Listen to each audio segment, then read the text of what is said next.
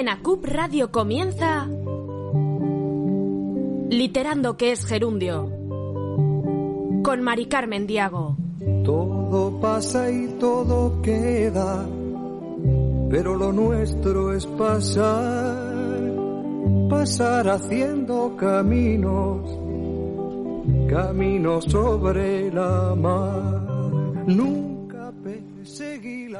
Buenas tardes a todos. Gracias por acompañarnos un viernes más. Porque a pesar del calor, cada viernes, entre todas las opciones, elegís quedaros con nosotros. Por eso y mucho más, comenzamos literando a las cinco y media en punto, con el corazón contento, la palabra alborotada y los versos de Machado en la voz de Serrat. Me gusta verlos pintarse de sol y grana volar. Hoy nos acompaña Jessica Mazuelos Fernández, palentina ficada Salamanca, que nos presenta su primera novela corta, Los prodigios de Asclepio, una novela de lectura ágil que se acerca al perfil de la novela fantástica con tintes, eh, bueno, de otros géneros, lo que enriquece el trabajo, y que es la primera de una trilogía que aún está gestándose. Buenas tardes, Jessica. Bienvenida a Literando. Muy buenas tardes. Gracias por aceptar mi invitación y por estar aquí. A ti por invitarme. Estoy encantada. Una pregunta. ¿Tú tienes el corazón contento ahora? Yo le tengo muy contento como siempre y más en verano.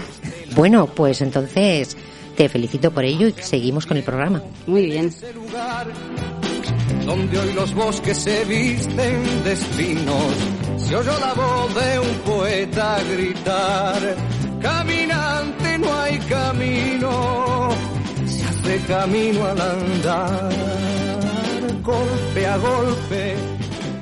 Recordamos que estamos en radio.acu.es, en 107.9 FM y en redes. Lejos del hogar, que cubre el polvo de un país vecino. Al alejarse le vieron llorar. Caminante no hay camino, se hace camino al andar. Golpe a golpe, verso a verso. Bueno, y comenzamos ya, sin más dilación, la primera de nuestras secciones, Agenda Cultural.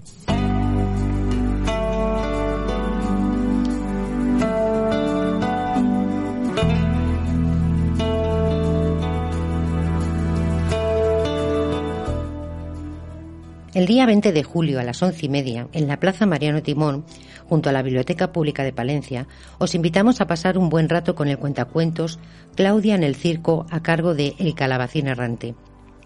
Claudia en el Circo está basado en el cuento de Raúl Suero, El Circo de Claudia. Claudia es una niña con mucha imaginación y un día, aburrida en su habitación, se encuentra una cuerda vieja y roñosa y alejop, el circo de Claudia ya está aquí payasos, forzudos, un poco de magia y muchas risas. Y además también podré, podrán los niños asistentes aprender a hacer mm, cariocas para que se diviertan haciéndolas girar. El acceso será con invitación que se recogerá previamente en la biblioteca. Será necesario respetar las normas sanitarias especificadas y obligatorio el uso de mascarilla.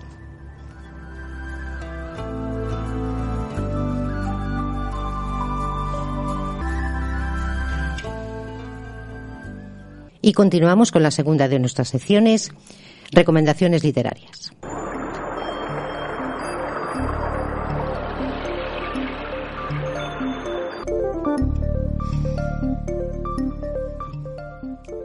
Desde Literando, y como ya es costumbre, como sabéis, seguimos apostando por nuestros autores. Y esta semana recomendamos Los prodigios de Asclepio, de Jessica Mazuelas Fernández, que hoy nos acompaña con quien hablaremos en breve de este primer trabajo. Adelantamos que se trata de una novela corta, que es la primera de una trilo- trilogía y que nos sumerge, como hemos dicho, en el mundo de la fantasía con pinceladas de, bueno, pues de mucho ingenio y de otros géneros que enriquecen la obra. Jessica, mm, ¿nos haces alguna recomendación para nuestros oyentes? Sí, sin duda yo recomendaría el último libro que he leído, que es de una autopublicación. El autor se llama Oscar M. Antón y eh, se llama Reflejo Mortal. Desde luego para todos los que les encante el terror, Eh, bueno, pues esta novela es escalofriante y yo recomiendo leerla de día, no de noche. Así que desde luego es la última que no he leído y me ha encantado. A pesar de ser autopublicado, ahora en el 2020 se publicó y es una pasada para los amantes del terror. Bueno, Jessica, pero no pasa nada porque sea autopublicación. No, no. Hay autopublicaciones que son realmente trabajos que merecen mucho la Desde pena. luego, esta es una de ellas. Y también, bueno, pues vamos a celebrar que gracias a esta nueva posibilidad muchos trabajos ven la luz, porque si no de otra manera sería imposible. Imposible. O sea que tomamos nota y ahí nos quedamos con, repíteme el título. Reflejo mortal. Reflejo de mortal. Oscar eh, M. Antón. Bueno, pues ahí queda dicho.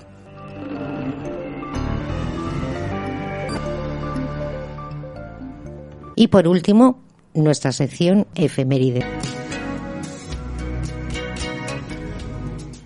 Tal día como hoy nació Tomás Eloy Martínez, Tucumán, 16 de julio de 1934, Buenos Aires, 31 de enero de 2010. Escritor y periodista argentino, guionista de cine y ensayista. Fue el primer director periodístico del noticiero Telenoche. Sus obras con mayor reconocimiento internacional son La novela de Perón, 1985, y Santa Evita, 1995. En su provincia natal ganó premios tempranos con sus poemas y cuentos. En su obra se diluyen las fronteras entre el periodismo y la literatura. Publicó su primera novela, Sagrado, en 1969. Luego vendrían otras como La mano del amo, El vuelo de la reina, ganadora del Premio Internacional Alfaguara en 2002, El cantor de tango y Purgatorio. La novela de Perón y Santa Evita, dos títulos que ya son clásicos de la literatura contemporánea, lo convirtieron en uno de los autores más traducidos de la Argentina y en una de las voces más personales de la narrativa de su país. Ganó en 2002 el Premio Internacio- Internacional Alfaguara de Novela por El vuelo de la reina. En 2004 se le otorgó el diploma al mérito de los premios CONESC a las letras en la disciplina novela, Quinquenio 1994. 1998. En 2008 fue galardonado con el premio Cóndor de Plata, la trayectoria que entrega la Asociación de Cronistas Cinematográficos de la Argentina, la distinción en su tipo más importante del país. El premio fue por su fecunda trayectoria dentro del periodismo y la crítica cinematográfica. En 2009 resultó premiado por el diario El País de España con el premio Ortega y Gasset de periodismo a la trayectoria profesional. Murió a los 75 años de un tumor cerebral.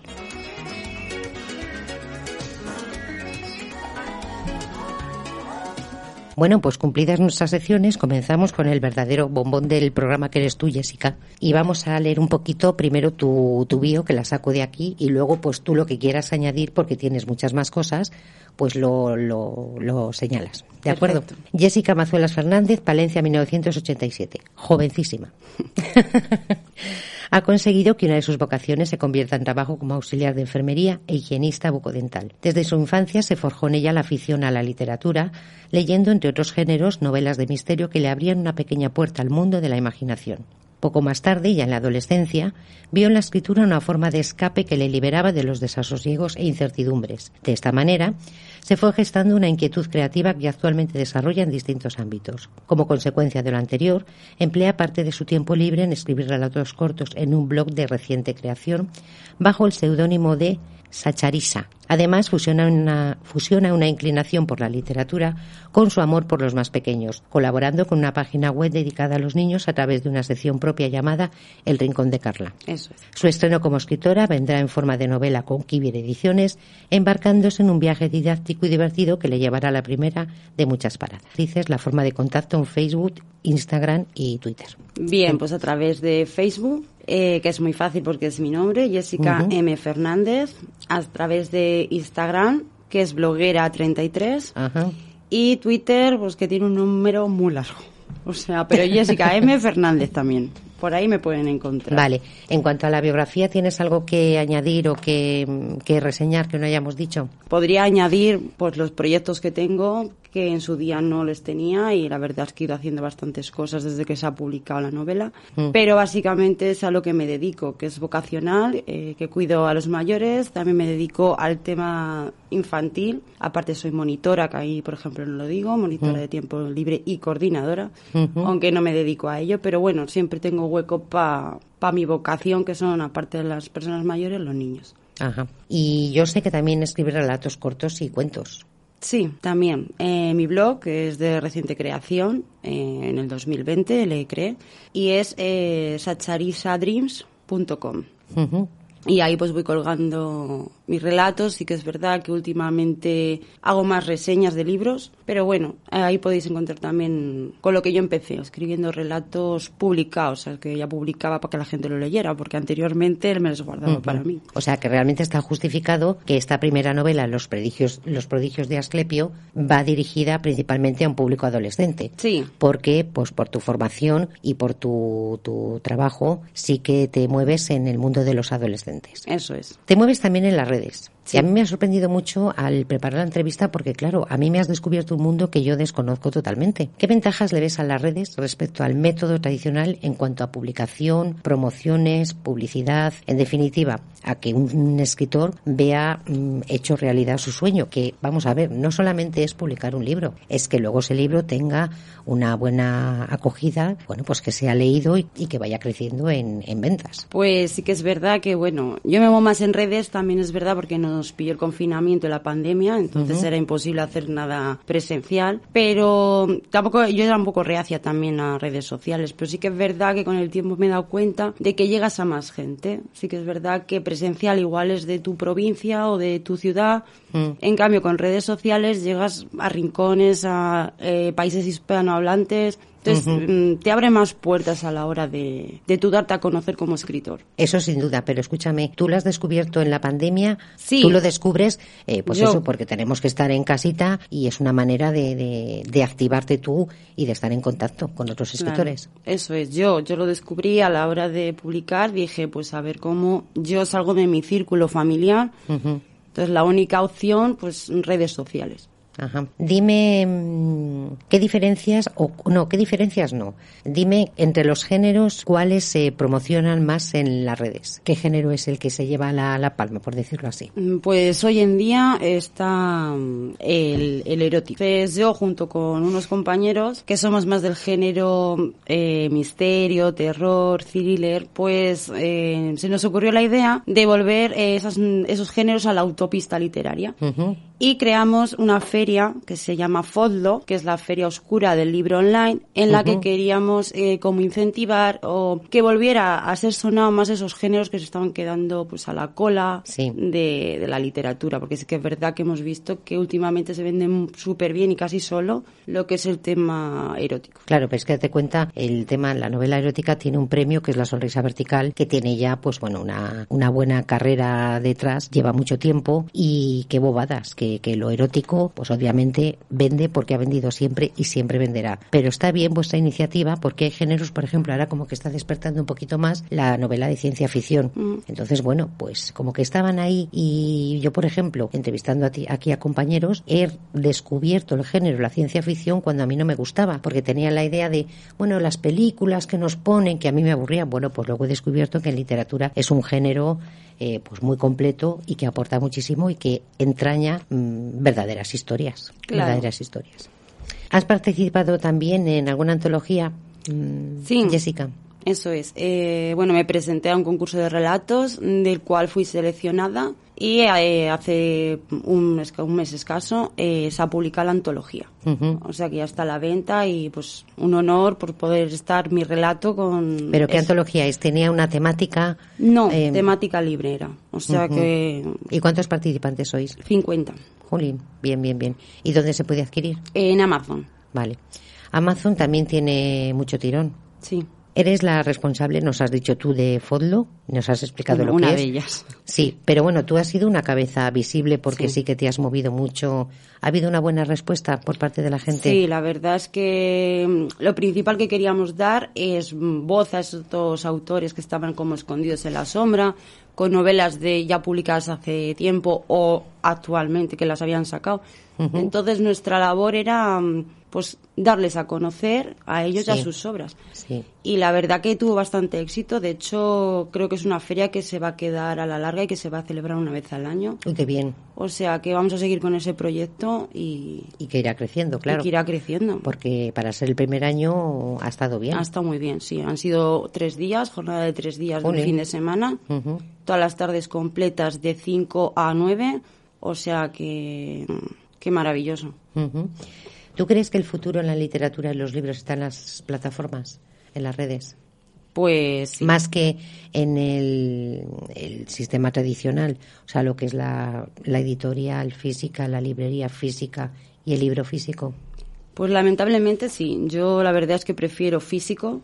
Desde luego me encanta el tacto, el olor y Ay, sí. a mí me encanta. Pero sí que es verdad que yo lo que veo es que mm, sube mucho las ventas del ebook. Porque sí que es verdad, también entiendo que si leen mucho, pues tienen que tener casi una biblioteca para tener todo. Entonces sí que es verdad que para ellos son más cómodos si lees mucho que lo tengan en formato ebook. Pero sí que estamos en el siglo XXI y nos guste o no, es lo digital lo que, Sí. lo que promueve ahora mismo.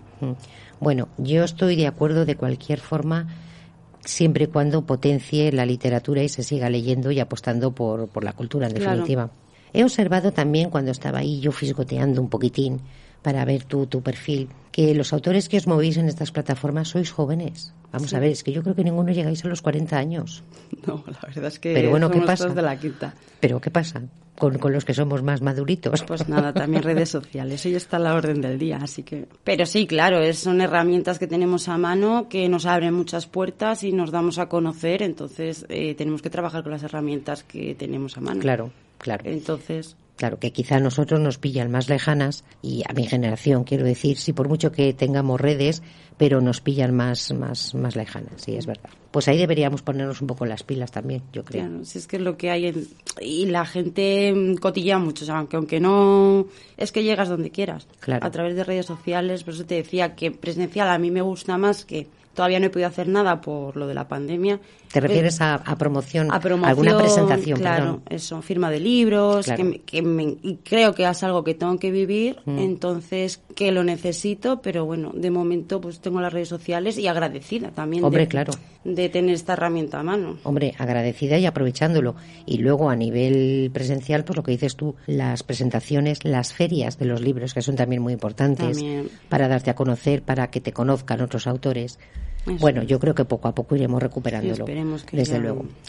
¿Y un canal de YouTube tienes? Sí, eh, sí que es verdad que ahí tengo publicado mi mm, trailer book, que es como un cacho, como una escena de una película en la que se basa mi libro.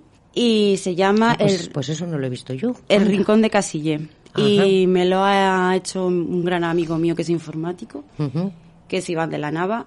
Y la verdad es que pues es como que ves un cacho de película, pero es de la novela. Jolín, que también es una buena manera de promocionarse. Sí, la verdad es que mm, lo ves y te, como todo, te entra a primera vista. Claro. Entonces es un proyecto muy chulo también que tengo allí publicado. Ajá. Bueno, pues mm, vamos a pasar a la segunda parte de la entrevista, que ya es centrándonos exclusivamente en los prodigios de Asclepio. Yo te propongo, paramos dos minutos para la publicidad y ya en cuanto volvamos empezamos leyendo un párrafo. ¿Te parece bien? Perfecto. Venga, pues vamos a ello.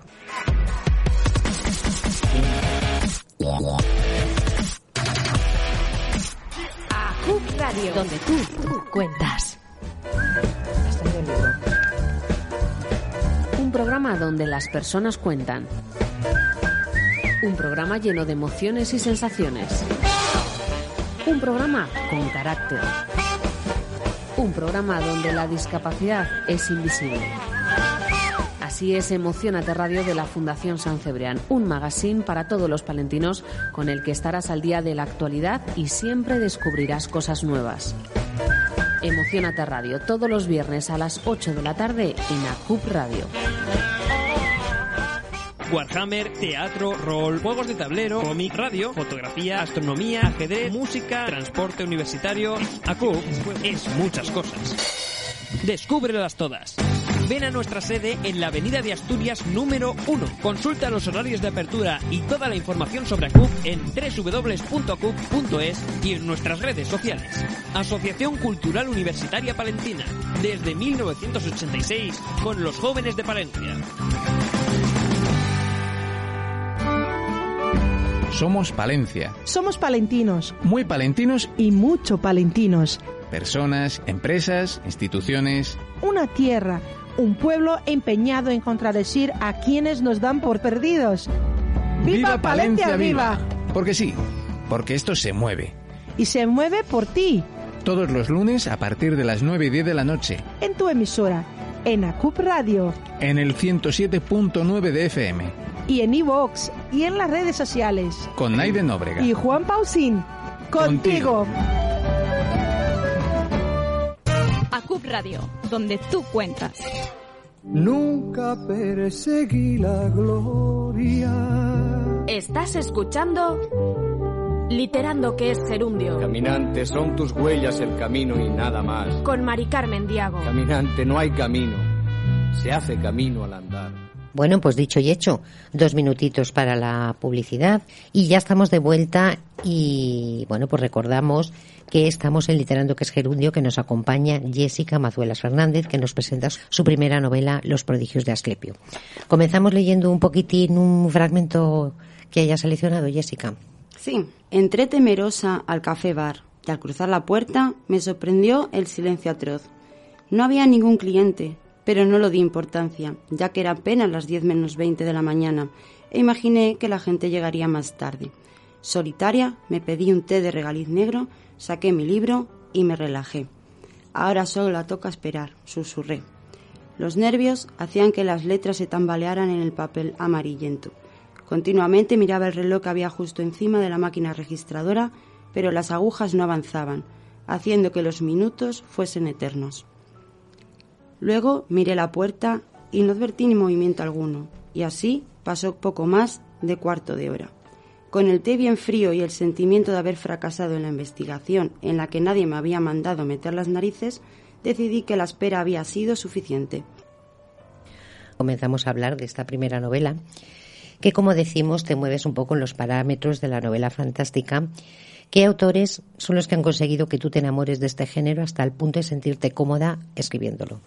Bueno, pues más que autores, eh, sí que es verdad que es la saga Crepúsculo. eh, entonces, pues bueno, son con las que crecí. Eh, luego sí, pues porque yo soy así también. O sea, me nace a mí eh, lo que es el misterio, la fantasía. Luego veo muchos documentales de pues misterios antiguos, ancestrales, entonces porque a mí me, me nace de dentro el tema misterio, pero en sí tampoco es que me haya reflejado en ningún autor conocido ni nada por el estilo. ¿Cómo planificas el proceso de escritura en cuanto a elaboración, mm, corrección, pides opinión o el perfil de los personajes? Porque, por ejemplo, tienen, eh, la verdad es que todos ellos tienen una personalidad muy marcada, o sea, están perfectamente definidos. ¿Cuál es tu proceso de, de, de, pues eso, de, de trabajo? Bueno, pues sí que es verdad que Agnes, que es la protagonista, tiene mucho de mí. Es Mm. verdad, yo he dejado mucho de mí en la protagonista. Y luego, pues, eh, la ayuda, pues, por ejemplo, de mi madre. Mi madre es la mejor consejera, que ella me lee, me dice. Y luego muchos de ellos eh, han salido solos. O sea, es como una creación de mi mente, que yo siempre te- digo que tengo esa locura transitoria, a eso me refiero, con mi locura Sí, transitoria, sí. que es como que tengo las vocecillas Pero bueno, también ten en cuenta que si eres una persona que has leído y que te gusta un determinado género y que te has acercado a él bien con lecturas, bien con eh, documentales, bien con series o películas, bueno, pues todo va quedando ahí y luego parece que no, pero cuando uno está escribiendo, pues todo ese remanente que tiene realmente sale. que es verdad, ah, quedan en el subconsciente, en el tintero y, Claro. y sí que es verdad que digo, anda, mira, o sea que todo es de, pues el subconsciente que se queda ahí y, de ahí han nacido mis personajes, mi, mi idea. Una idea complicada que luego nos explicarás, porque esto es una trilogía. sí. Una novela escrita en primera persona, lo que hace que, que nos llegue enseguida, rápidamente nos sentimos identificados, los lectores, es de lectura ágil, con un lenguaje adecuado a adolescentes a partir de 12 años. Efectivamente. ¿Por qué has apostado por la novela juvenil y no lectores adultos? Bueno, pues eh, priori- eh, prioritariamente, aparte por eso, porque es mi vocación también Sí. la juventud, eh, también porque quiero fomentar eh, la cultura en ellos, o sea, que les guste leer, que no sea que digan, ¡buh, qué rollazo, qué peñazo! Entonces esto es una lectura que vale para cualquier Sí. edad, pero sí que es verdad que está más enfocado en la juventud. Entonces creo que es divertido, eh, no Sí. cansa, entonces con la idea de fomentar, que últimamente están muy con los internet, los videojuegos. Jo, la verdad es que es cierto, Jessica, que viene una generación que Sí. está todo el santo día con la maquinita y, bueno, pues... Y entonces les cuesta mucho Y la verdad que más que nada también lo he hecho pues para ver si con estas eh, novelas que son cortas, breves y que son, divertidas, y luego está en la pandemia, yo decía, madre mía, si se tienen que aburrir.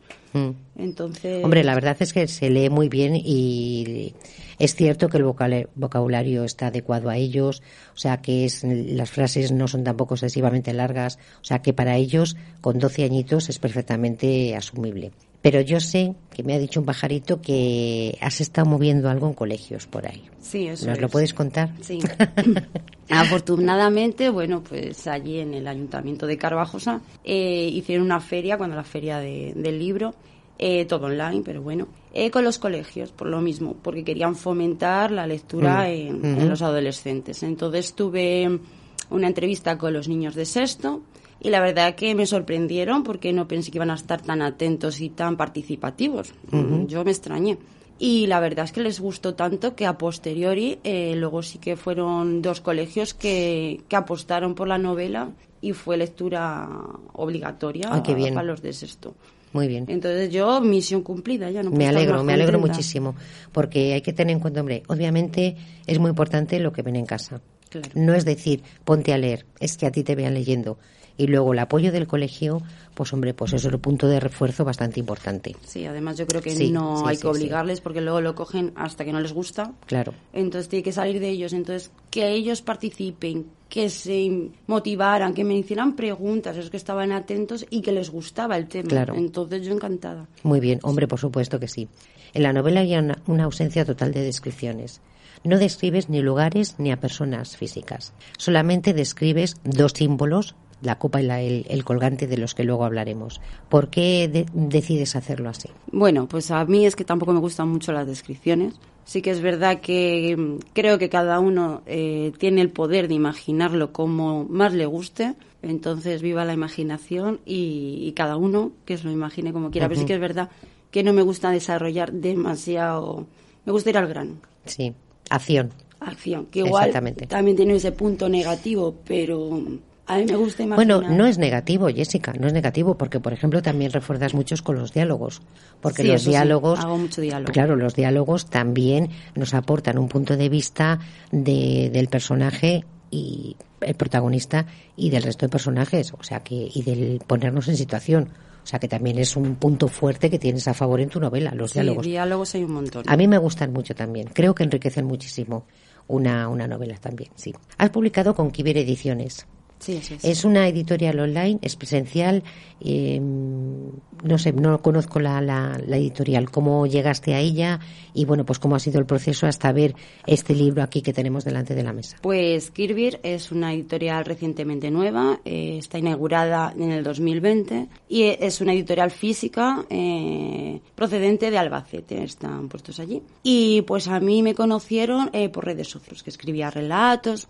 Entonces Muy me bien. preguntaron, ¿tienes algún manuscrito? Mm. Yo, mm, pues sí tenía, de un concurso de relatos que para uno que el primero que me presenté resulta que le mando y cierran la editorial aquella.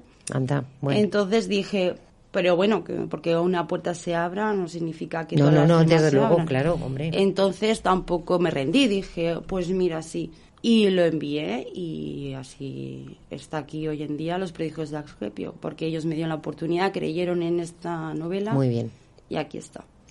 Muy bien. Bueno, pues gracias a ellos estamos aquí haciendo, bueno, y a ti, obviamente, estamos haciendo este, este programa. La portada es muy bonita. La portada es preciosa, simboliza una copa, la de Ruth, Sí. y una serpiente que Asclepio, dios griego de la medicina, bueno, pues tenía como, no sé cómo decirlo, como talismán o como ayuda o no sé explicarlo. ¿Qué simboliza cada uno de ellos? La copa y la serpiente. Bien, pues eh, yo también he hecho un trabajo de investigación, ya que me gusta meter algo mm, histórico, porque ya he dicho que me gusta mucho lo ancestral y la historia. Entonces también quería hacer honor a mm, mis estudios, que es la sanidad. Entonces Asclepio es el pionero de la medicina. Gracias a Asclepio tenemos eh, la morfina, las insulinas. Entonces, bueno, pues eh, él, bueno, más la hija, Higia, de eso higiene viene la palabra higiene de Higia Anda, interesante. que es la hija, pues ella tenía como mascota a la serpiente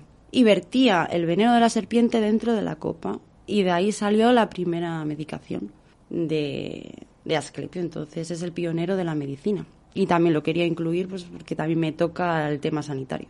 Claro, y porque también, eh, pues lógicamente te gusta la mitología. Sí, claro. Recurres a la mitología. Sí. Se sabe que la serpiente representa el poder sanador al mudar su piel.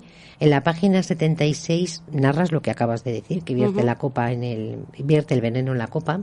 Entonces eso, yo no sé si te lo tengo que preguntar, pero eso es mitología o una licencia narrativa. Es, bueno, es mitología, es historia. O sea, en medicina se estudia el, el- el origen de la medicina. O sea, que O sea que has tenido un trabajo de documentación bastante exhaustivo, interesante. Jo, qué bien, ¿no? Sí, a mí me gusta también, aparte de ser una novela y de ser cosas imaginarias dentro de eso, siempre con una base científica y original. Claro, claro. Pero además en la novela hay otros símbolos, como el colgante que lleva Agnes, el bastón de Adolfo, cruces negras y cruces blancas, página 73. Todo eso es también mitológico, también viene del trabajo de documentación o es mm, fruto de esa cabecita que tiene una imaginación desbordante. Eso es fruto de, de mi locura.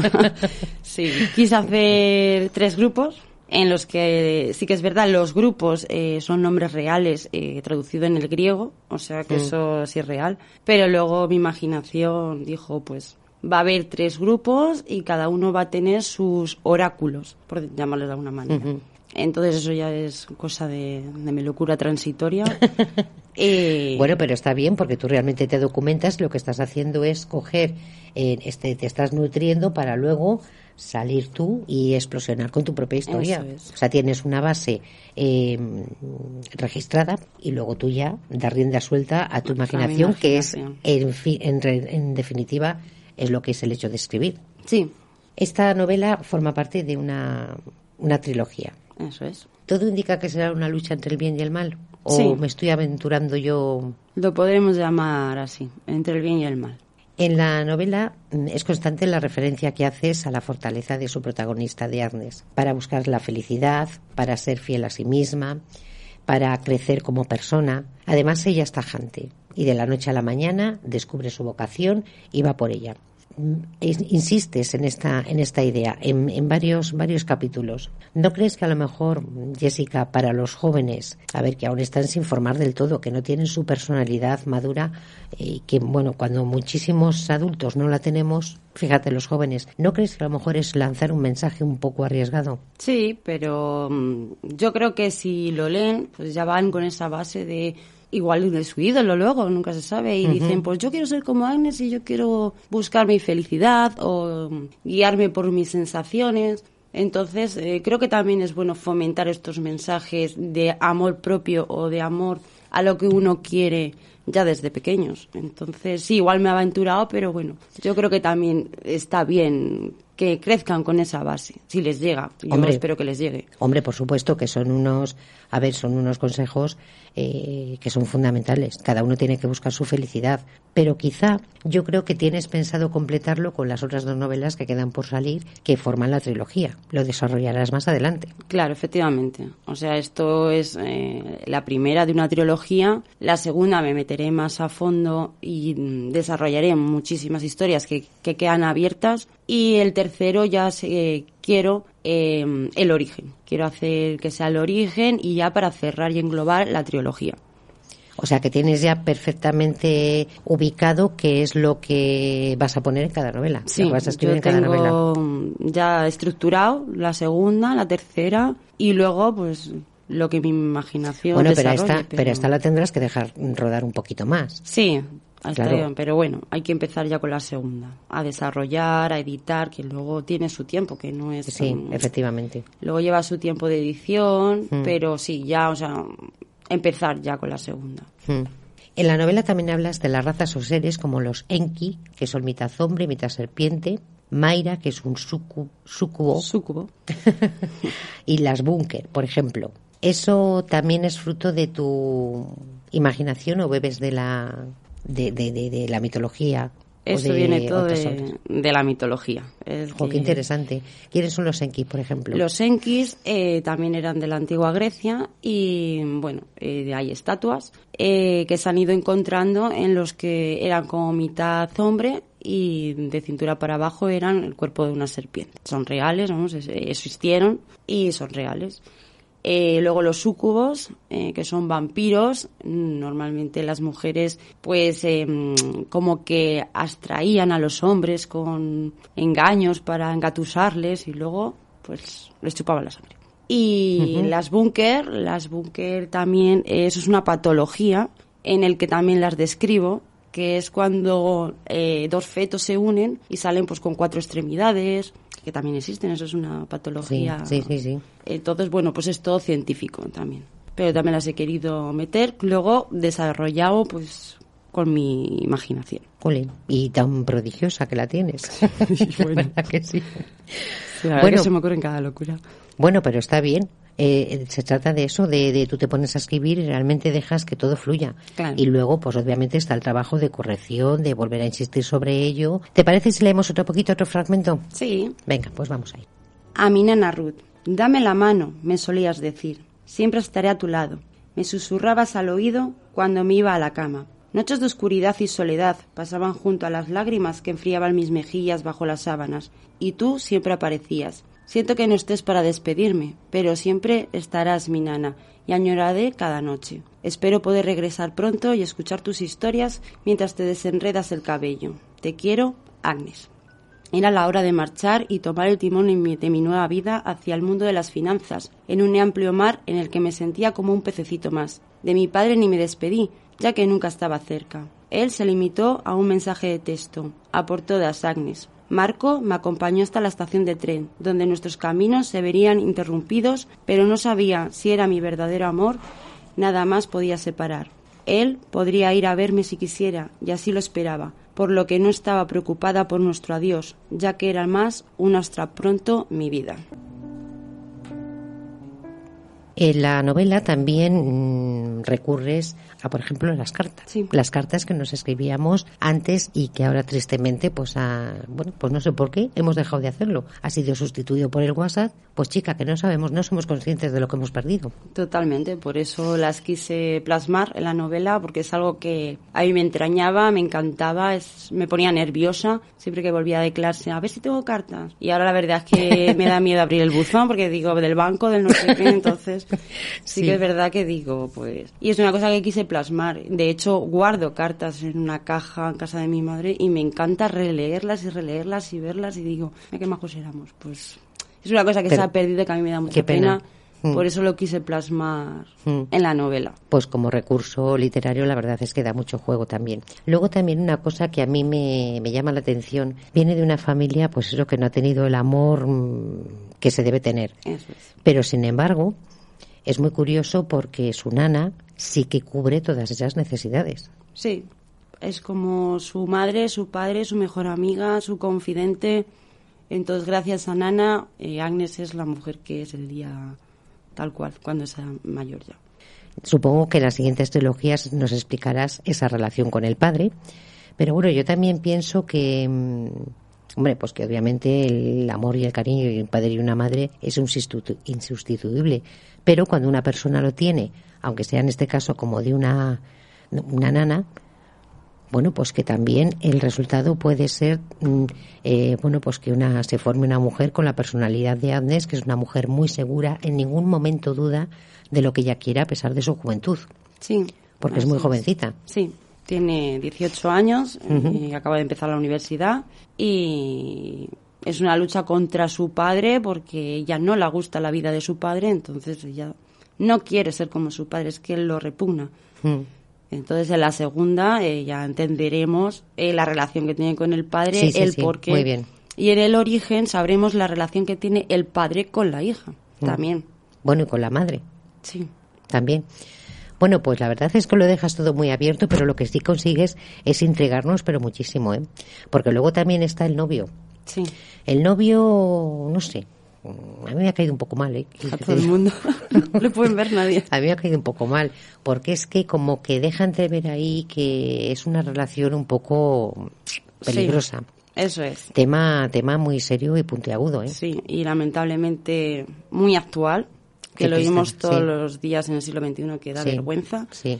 Entonces también eh, pues es otro mensaje que daré en el segundo para las niñas que Mm. empiezan con los novios que tampoco permitan todo lo que el novio diga. Exactamente. Entonces también es un mensaje que quiero dar en la segunda. Porque además la juventud tenemos mucho que aprender y a primeras pues todo lo que íbamos consiguiendo otra vez. Mm. Entonces sí que es verdad que, que Marco, que es el novio de Agnes, tiene ese carácter, ¿vale? Dictador. Mm. Además es que lo haces muy hábilmente porque, mm, a ver, no recuerdo las frases, pero con solamente dos frases que dice él, se ve perfectamente el perfil que él tiene. Eso es. Se capta perfectamente. Y luego también nombro mucho pues eh, la tecnología, pues lo que te vivimos, porque es, es actual, es un- una historia basada en actual, en el siglo Mm, XXI. Sí. Entonces sí que es verdad que él está más pendiente de su fibra, de su 5G, que de la propia novia. Una pregunta que se me ocurre ahora y es que eh, normalmente los autores de ciencia ficción y novela fantástica sois como, además es que en algún programa lo hemos comentado y es cierto, sois un poco como visionarios de lo que va a ocurrir. ¿Tú tienes esa sensación? Sí, puede ser. Sí me han dicho que tengo esa intuición. Sí. Sí. Mira, Elena Mm, siempre me lo dice, que soy una persona muy intuitiva. Sí. Así que me lo voy a creer y sí, seré intuitiva. Bueno, pues yo he terminado ya mis, mis preguntas. Me ha parecido súper interesante la, la novela, ya lo he dicho. ¿Y algo más que nos quieras contar? Mm, Jessica. Pues nada, que la verdad es que es una novela que no te va a dejar indiferente. No, desde luego que no. Porque tienes muchos temas para desarrollar en la segunda y en la tercera. ¿Tienes pensado los títulos ya? No, No. eso Vale. no. No me cuesta nada poner, la verdad, ni el título, lo tenía muy claro, bueno, es que me nació solo, ni nombres, para eso soy muy hábil. Pero no, todavía no. Lo tengo estructurado, más o menos lo que quiero, pero luego el desarrollo y el título, pues no lo sé. Pues la verdad es que dejas muchas eh, ventanas, muchos focos abiertos. Claro, se ve claramente que va a haber una continuidad. Claro. Está, es obvio.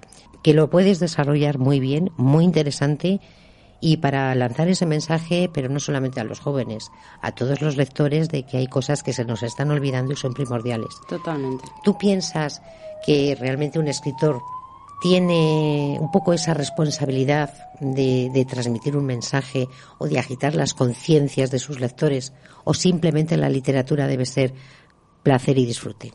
Bueno, yo tampoco creo que tengamos esa obligación. Sí que es verdad que creo que es una herramienta eh, muy potente en la que llegamos a, a mucha gente, en la que yo, desde luego, lo voy a aprovechar. Mm, Hay literatura que es literatura pues para el disfrute, pa- mm. pero yo creo que es una herramienta buena que encima llega a la juventud y no tan jóvenes, porque tengo lectores, la verdad, de todo tipo de edad. Y Sí. desde luego, si puedo mandarles un mensaje, lo voy a hacer. Me parece Entonces muy bien. creo que es una buena ventana, una buena puerta para llegar. Yo también lo creo. Yo también lo creo que bueno. es y que además de- debe usarse. Yo creo que sí. Yo personalmente sí, vamos. Vas a mover, porque has movido el, bueno, hemos comentado lo de los colegios, pero eso es en Salamanca. Sí. Aquí en Palencia, que es tu ciudad, lo harás también. Claro, sí, voy a esperar a septiembre y a ver cómo, cómo está la cosa del COVID y si a mí me dan permiso, pues desde luego, y si no lo haré vía online. O sea, que yo sin ningún problema, pero sí, claro, sí me gustaría también moverme en los colegios de aquí. Muy bien, debes hacerlo. Mm. Debes hacerlo. Bueno, pues mm, cuéntanos, mm, aparte de la trilogía, eh, terminar la trilogía, mm, algún otro proyecto que tengas sí que se pueda contar.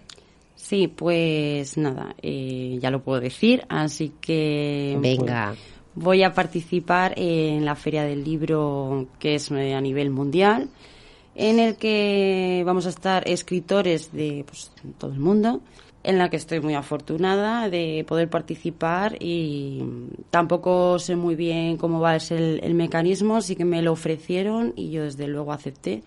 Y estaré con gente de Argentina, de Uruguay, ¿En qué de fecha? Estados Unidos. Pues las fechas exactas no las sé, sé que va a ser en octubre y noviembre. Ah, bueno. Todavía está por concretar, pero bueno, ya nos han confirmado que de España creo que vamos seis, siete escritores. Oh, fíjate, muy bien. Y entonces, pues yo encantada porque aparte creo que es una oportunidad única en la que voy a, ap- a aprender de todos los escritores y más Hombre, de, claro. de fuera, de Estados Unidos, de, de la República Dominicana, de Qué bien. Uruguay. Entonces, Bueno. ya lo iré compartiendo por redes sociales. Eso te iba a decir que yo en redes que- sociales pongo absolutamente todo. Claro, hombre, pero fíjate tú que lo que decimos, qué ventanas son las redes sociales. Totalmente.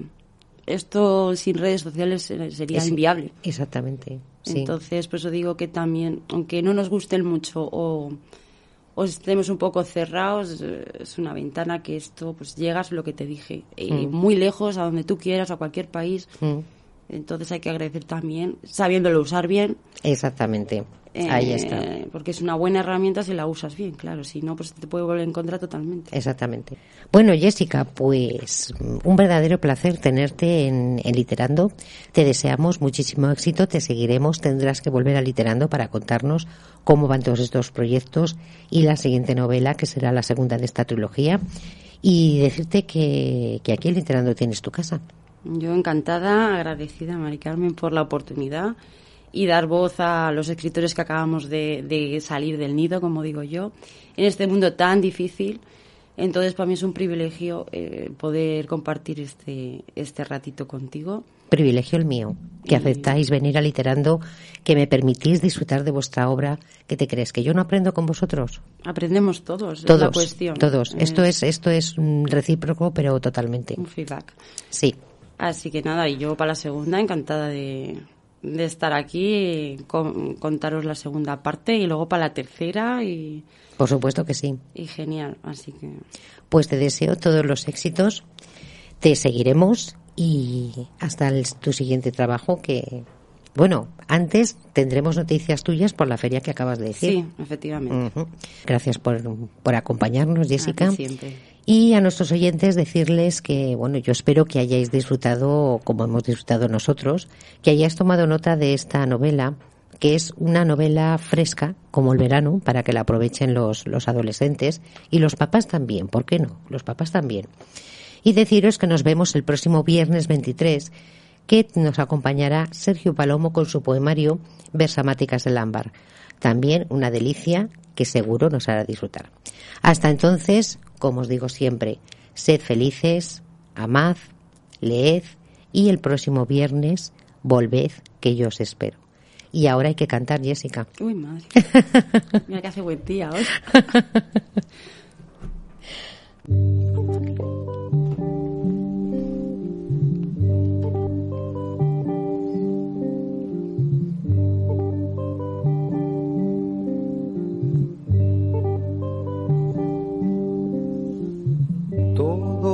pasa y todo queda, pero lo nuestro es pasar, pasar haciendo caminos, caminos sobre la mar. Nunca perseguí la gloria, ni dejar en la memoria de los hombres mi canción.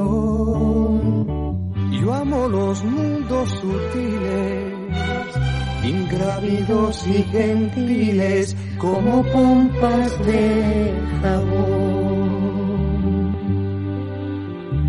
Me gusta verlos pintarse de sol y grana volar bajo el cielo azul, temblar súbitamente y quebrarse. Nunca perseguí la gloria.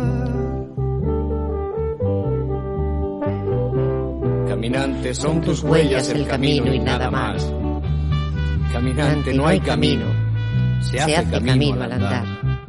Al andar se hace camino y al volver la vista atrás se ve la senda que nunca se ha de volver a pisar.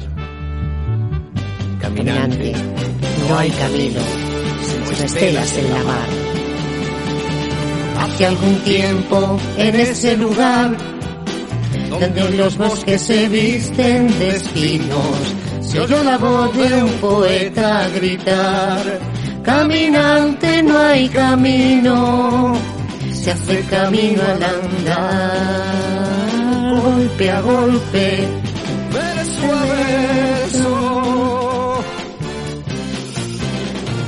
Murió el poeta lejos del hogar que cubre el polvo de un país vecino. Al alejarse le vieron llorar. Caminante no hay camino, se hace camino al andar, golpe a golpe, verso a verso. Cuando el jilguero no puede cantar, cuando el poeta es un peregrino, cuando de nada nos sirve rezar, caminante no hay camino, se hace camino al andar, golpe a golpe, verso a verso, golpe a golpe, verso a verso, golpe a golpe, verso a verso.